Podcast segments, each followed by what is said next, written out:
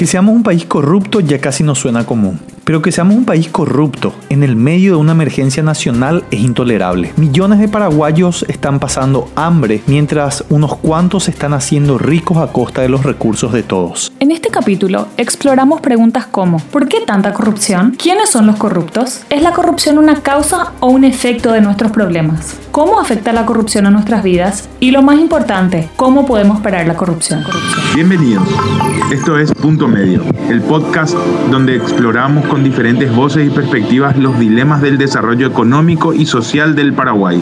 Aquí sus anfitriones Marie Claire Burt y Juan Carlos Pane. En este capítulo, dos expertos nacionales en la promoción de la transparencia y lucha contra la corrupción nos ayudan a responder nuestras preguntas. Dejemos que se presenten. Mi nombre es Marta Ferrara, yo soy la directora ejecutiva de la organización eh, no gubernamental Semillas para la Democracia. Nosotros venimos trabajando ya hace bastante tiempo distintos temas que guardan relación con la lucha contra la corrupción, sobre todo lo que tiene que ver con el acceso a la información pública. Soy Ezequiel Santagada, director ejecutivo del Instituto de Derecho y Economía Ambiental IDEA.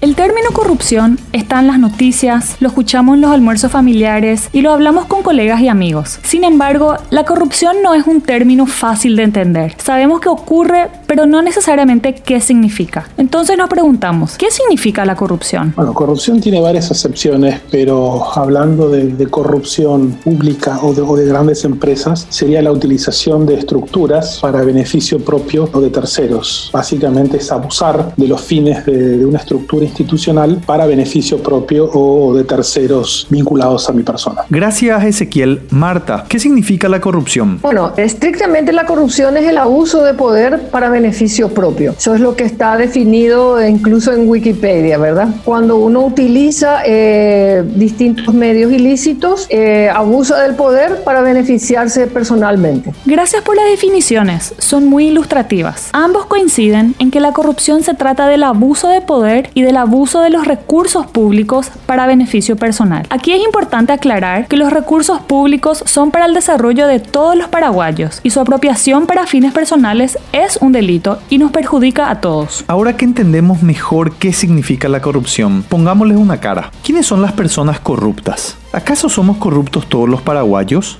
¿O hay un grupo de corruptos que descomponen todo el sistema? Yo creo que no todos los paraguayos somos corruptos. Hay mucha gente que no es corrupta. Esta es el resultado de un estado prebendario corrupto de hace décadas en el cual son unos cuantos los beneficiarios que son justamente los corruptos y los que sufren las consecuencias de esto son el resto de la población, que es la mayoría de la población, que obviamente no es corrupta, ¿verdad? ¿Podrías expandir lo que acabas de mencionar? Bueno, yo voy a parafrasear parafrasear, como se diría, a Milda Rivarola, porque ella hace poco hizo una definición que me parece súper interesante. Ella hablaba de un pacto perverso de corrupción a cambio de privilegios entre el Estado paraguayo y los grandes propietarios de la riqueza que se viene dando desde hace décadas en nuestro país. Consiste en que los gobiernos puedan hacer actos de corrupción impunemente mientras se mantenga intacta la injusta distribución de la riqueza fundamentalmente. Este grupo de propietarios de distintos eh, ámbitos prefieren tener un Estado débil y corrupto como el nuestro e ineficiente antes que, por ejemplo, cambiar el sistema tributario, para darte un ejemplo, ¿verdad? Prefieren mantener las cosas como están mientras sus privilegios se mantengan. Y hay en Paraguay quienes pagan más impuestos que son básicamente somos los de la clase media y la clase baja, mientras este grupo de propietarios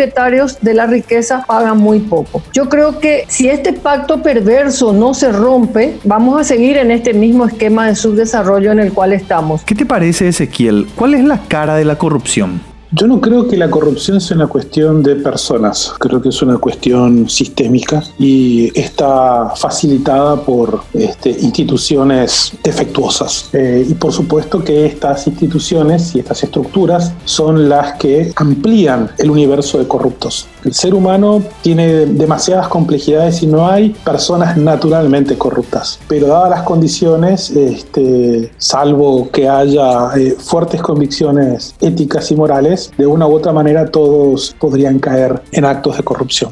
Insisto, es cómo está configurada la estructura institucional para que haya más o, menos corruptos. Por supuesto que habiendo instituciones que eh, faciliten la corrupción, se empiezan a armar clanes de corruptos que perpetúan la corrupción y amplían el universo de corruptos. Ambos mencionaron que la corrupción no se da casualmente, sino que está de alguna forma diseñada de tal manera que un grupo de personas abuse del poder para beneficiarse con los recursos de todos. Pero, ¿de dónde viene esta tradición corrupta? ¿Cuáles son sus raíces? Bueno, es un poco lo primero que les dije, ¿verdad? Eh, cuando yo decía que estaba repitiendo lo que había dicho Milda Rivarola. Yo creo que existe, insisto, un pacto perverso de corrupción a cambio de privilegios entre el Estado y los grandes propietarios de la riqueza desde hace décadas en el Paraguay. Y yo creo que de ahí parte. Entonces tenemos como una, una cultura, la manera corrupta de hacer las cosas, en el cual unos dicen, no, pero todos los políticos son iguales, pero es un modo de hacer política, es un modo de convertirse en que se ha venido instalando casi de manera cultural. Es, son los antivalores que tenemos. Es mucho más importante tener auto, tener una casa linda que estudiar o ser un buen alumno. ¿Para qué vas a estudiar y de qué te va a servir en este país? ¿De qué te sirve eso? Entonces es como toda una práctica de antivalores que se ha venido instalando de hace décadas y yo creo que realmente se enquistó en el Estado paraguayo de manera ya casi endémica a partir de Stroessner. Y ya ha habido esto en otros gobiernos, no, no, no es solamente eh, desde esa época. Es algo que viene dándose hace décadas y donde justamente el problema de fondo es la alianza entre sectores poderosos que van a aceptar cualquier cosa con tal de mantener sus privilegios. Hablemos ahora sobre el perjuicio que nos causa la corrupción. Y esto es importante porque no es tan sencillo cuantificar o personalizar los efectos nocivos de la corrupción. ¿Cómo me afecta a mí como ciudadano la corrupción?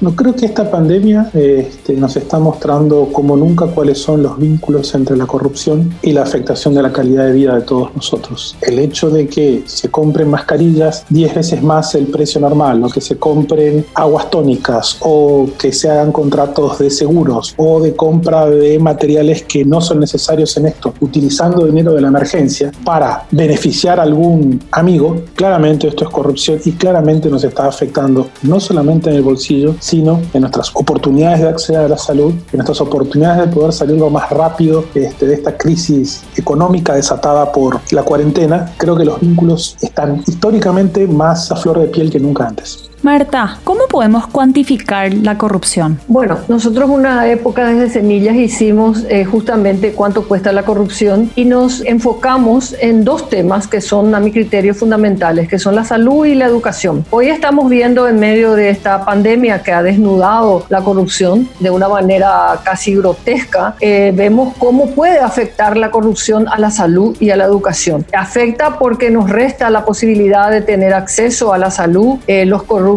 nos niegan la salud, eh, roban los insumos, negocian con ellos, hacen uso y abuso del poder, justamente como decía al comienzo. Y en educación pasa lo mismo. Tenemos décadas de desidia, de corrupción, de compra de software, promesas de que todos los niños tengan una computadora y no, no es así. Entonces, esta corrupción más que nunca ha desnudado cómo la corrupción nos afecta en el día a día a todos los paraguayos, sobre todo en áreas claves como la salud y la educación, cómo nos quita el acceso a la salud y cómo nos quita el acceso a la educación. Wow, esto es muy fuerte porque nos afecta directamente a todos. Claro, los recursos que debían ser invertidos en educación o salud, por ejemplo, son utilizados por los corruptos para enriquecerse y los más perjudicados somos todos nosotros. Y los ejemplos que nos están dando, además de los hechos que escuchamos todos los días en la prensa, nos muestran los efectos negativos de la corrupción en nuestra calidad de vida. Entonces, la próxima pregunta es, ¿es posible transformarnos en un país menos corrupto? ¿Qué podemos hacer? Okay Bueno,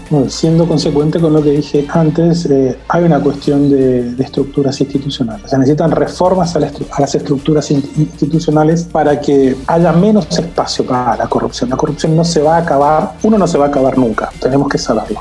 Siempre va a haber gente con algún impulso a, cometer delitos. Eso es parte de, digamos, de la esencia humana. Ahora bien, para que solamente quede confinado en ese, en ese grupo de gente con valores distorsionados, lo que queremos hacer es que toda la otra gente no caiga en corrupción por este, que hay un incentivo sistémico a ser corruptos. Entonces sí se requiere eh, reforma de, de las instituciones y esas reformas necesariamente empiezan con voluntad política y terminan plasmándose en normas jurídicas. Probablemente haya que eh, modificar varias leyes y eventualmente, y no empezaría por ahí, este, la constitución, pero necesariamente pasa por una, una cuestión de reforma de estructuras. No es que haya eh, países más o menos corruptos porque la gente sea más o menos corrupta. Hay países más o menos corruptos porque tienen mejores o peores instituciones. Interesante lo que mencionás sobre la importancia de las instituciones como fuente o eliminación de corrupción. En otras palabras, las instituciones pueden ser la enfermedad, pero también pueden ser el remedio. Esto me recuerda a un libro muy interesante que trae este argumento sobre la importancia de las instituciones para el desarrollo de los países y que se titula ¿Por qué fracasan los países? Marta, ¿cómo podríamos hacer para parar la corrupción? ¿Cuál es tu perspectiva? Bueno, eh, yo creo que de hecho, a pesar de, de que seguimos siendo un país con altos índices de corrupción y abuso de poder, se han dado algunos pasos. Yo creo que uno de los pasos más importantes en la última década justamente ha sido la aprobación de la ley de acceso a la información pública. Hoy eh, un grupo de ciudadanos comprometidos está luchando porque las declaraciones juradas sean públicas, también la de los contratistas del Estado, en este caso del COVID en particular. Bueno, tal vez allí podamos ver más al desnudo aún cómo la gente se ha enriquecido. Habrá que ver si las declaraciones juradas son o no reales o han sido amañadas. Pero más allá del empoderamiento ciudadano, yo creo que el grave problema de nuestra corrupción pasa no solo por desnudar la corrupción, sino porque la corrupción tenga sanción. El problema de fondo para mí es la impunidad. O sea, podemos, ahora con la ley de acceso a la información vemos una cantidad de cosas que antes no veíamos. La ciudadanía está hastiada. Pero estamos porque no hay sanción, porque la impunidad es la que reina. Entonces yo creo que mientras la justicia no se cambie, y realmente se empodere y empiece a sancionar de verdad a los corruptos, yo creo que las cosas no tienen muchas posibilidades de cambiar. O sea, el empoderamiento ciudadano es importante, pero mientras siga habiendo impunidad, yo creo que ni el empoderamiento ciudadano va a lograr que cambien las cosas. Y yo creo que el empoderamiento ciudadano tiene que apuntar ahí, tiene que apuntar a la justicia, a la sanción, al cumplimiento de la ley. Hoy hablan de reforma del Estado, pero ¿qué vamos a reformar si tenemos buenas leyes? Lo que necesitamos es que se cumplan. Interesante. Sabemos que mejores instituciones y una justicia que no tolera impunidad son objetivos de mediano y largo plazo. ¿Qué podemos hacer ahora para evitar la corrupción, especialmente en tiempos del COVID? Bueno, en este momento no tenemos tiempo de hacer todas las reformas estructurales que son necesarias y dada la urgencia, tampoco estas reformas podrían, ver, eh, podrían generar resultados de inmediato. Pero sí hay algunas herramientas que pueden ayudar a combatir la, la corrupción con, con, relativa eficacia y en forma costo efectiva. Y la primera es facilitar todo lo que se pueda el control ciudadano. Está probado que cuando se ha puesto a disposición de la ciudadanía un poco más información que la que se ponía antes y usando la ciudadanía sus teléfonos celulares, ha podido detectar antes el periodismo eh, casos de corrupción. Luego esos casos han sido trabajados, seguidos e investigados por el periodismo. Pero la punta de la corrupción salió del control ciudadano, salió de gente hurgando en las contrataciones eh, y viendo cosas que a simple vista le parecían sin sentido como mascarillas a 30.000 guaraníes, como una petrolera compra agua tónica, o cuestiones que son tan sencillas como eh, ver que se están haciendo compras que no tienen eh, la más mínima relación con la situación de emergencia utilizando el código COVID de contrataciones. Entonces, para resumir, facilitar el control ciudadano. Y acá sí veo que si bien hay un aparente discurso de facilitar este control ciudadano, en la práctica esto parece ser algo más marketinero que, este, que real. Por ejemplo, el portal Rindiendo Cuentas, que se anunció con, con bombos y platillos, es un portal, como bien lo dijo Estela Ruiz Díaz cuando, cuando intentó eh, empezar a bucear en este portal, es un portal impos eh, imposible de utilizar para, para, una persona que no tenga este, algunas habilidades en materia informática. Inclusive hablando con informáticos, este portal tampoco tiene toda la información que debería tener. Entonces, parecería ser que se hace un marketing fin del control ciudadano, pero en la práctica se lo está dificultando, se lo está impidiendo. Así que ahí sí hay un rol clave, por ejemplo, del, del MITIC, que tiene que crear de inmediato las herramientas informáticas que sean lo más sencillo posible para poder facilitar que la ciudadanía haga este control ciudadano, que haga los cruces de información, que pueda cruzar, por ejemplo, online las planillas de funcionarios públicos con beneficiarios de Ñangarecó, con la lista de representantes o accionistas de proveedores del Estado, poder facilitar cuáles son los, vínculos familiares entre, con las declaraciones juradas de conflicto de interés, al hacerlas públicas, de las personas que están decidiendo contrataciones y sus familiares con los proveedores o con beneficiarios de algún otro dinero público. Gracias Ezequiel. El control ciudadano, la colaboración de la academia, el sector privado y los entes públicos son fundamentales para controlar y evitar actos de corrupción. Marta, ¿qué más podemos hacer para evitar la corrupción? Bueno, eh, yo recomendaría que los ciudadanos o los grupos puedan seguir empoderándose. Eh, digamos que esta, esta situación de encierro ha permitido que mucha gente se conecte, que utilice las redes y en este momento han sido de gran utilidad para ir descubriendo licitaciones amañadas, compras eh, innecesarias, eh, arreglos negociados. Entonces nos da esa posibilidad de, de empoderarnos a través de la tecnología y hacer denuncias y aliarse con sectores de la prensa, con sectores ciudadanos interesados en que esto vaya denunciando. yo creo que, no sé si vamos a llegar a una solución final. hay días que soy un poco escéptica, pero yo creo que eh, la pandemia ha desnudado realmente profundamente eh, la, la justicia, cómo funciona en nuestro país, que no es igual para todos, como les decía. Sabemos que la corrupción no es solamente un problema en Paraguay y que existe en todo el mundo. ¿Qué están haciendo otros países en la región para combatir la corrupción? ¿Conoces alguna experiencia regional de la que podemos aprender? Bueno, el control ciudadano está empezando recién a ser eh, facilitado en el mundo con una cuestión tecnológica. Ahí sí no, no es solamente una cuestión de leyes. Las leyes son fundamentales para que exista el derecho a acceder a la información, pero la tecnología es la que facilita ese control ciudadano. Hay una relación simbiótica entre derecho a la información y tecnología como para poder hacer eficazmente este control ciudadano. Pero vamos a algunos ejemplos regionales. No, no, no quiero irme muy lejos, pero sí a la región. Más allá de los problemas que está padeciendo actualmente Chile, nadie va a dudar que Chile tiene de los más altos estándares de calidad de vida en la región y es el único país que permite online acceso a todas las declaraciones juradas de todos sus servidores públicos, desde el presidente hasta el más humilde servidor público. Esto claramente facilita el control ciudadano. Colombia está siguiendo ese paso, acaba de, sancionar en, en, el mes de enero-febrero una ley de publicidad de declaraciones juradas. Claramente esto está, va, a contribuir al proceso de consolidación de esas estructuras eh, democráticas eh, que facilitan el control. Argentina tal vez no sea ejemplo de, de casi nada, pero pero los casos de corrupción que han, que han saltado, los que tienen jaque al, al más alto poder político, han saltado justamente porque ha habido determinada información pública clave que se ha hecho pública y que ha podido ser de fácil acceso por el periodismo. Me estoy refiriendo a las declaraciones juradas de los últimos presidentes y puntualmente de la actual vicepresidenta, que en este momento bueno, está yendo por todo, como ella suele decir, pero que ha tenido que, ser sometida a la justicia justamente por esas inconsistencias groseras entre eh, los ingresos que debería percibir, que, que percibió como, como funcionaria pública y, el patrimonio desmedido que, este, que tenía. Son ejemplos bien concretos de cómo la información pública sí ha este, ayudado a cambiar la realidad. Y luego, ciudadanos comprometidos. Eso es clave. Sin una ciudadanía activa, con algunos, eh, unas personas que terminen convirtiéndose en referente, esto no puede cambiar. Y tal vez el mejor ejemplo, tal vez no tanto de ciudadanos comprometidos, pero sí de autoridades comprometidas, sea el caso más allá de, las preferencias políticas y de las intenciones políticas que ya hayan tenido. Eh, nadie puede dudar que el juez eh, Sergio Moro fue clave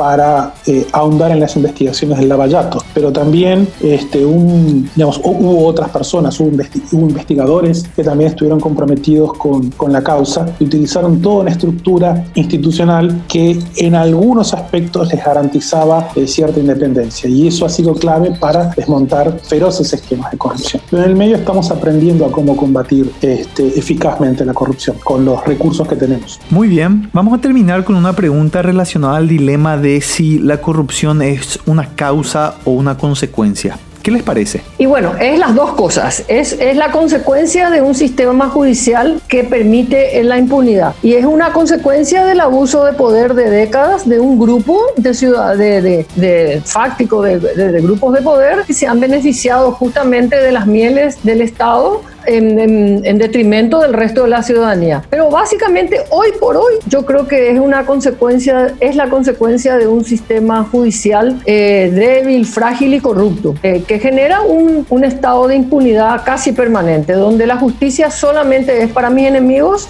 y para los amigos todos. ¿Vos qué pensás, Ezequiel? Las dos cosas al mismo tiempo. Eh, la corrupción es causa de la impunidad y la impunidad este, multiplica la corrupción.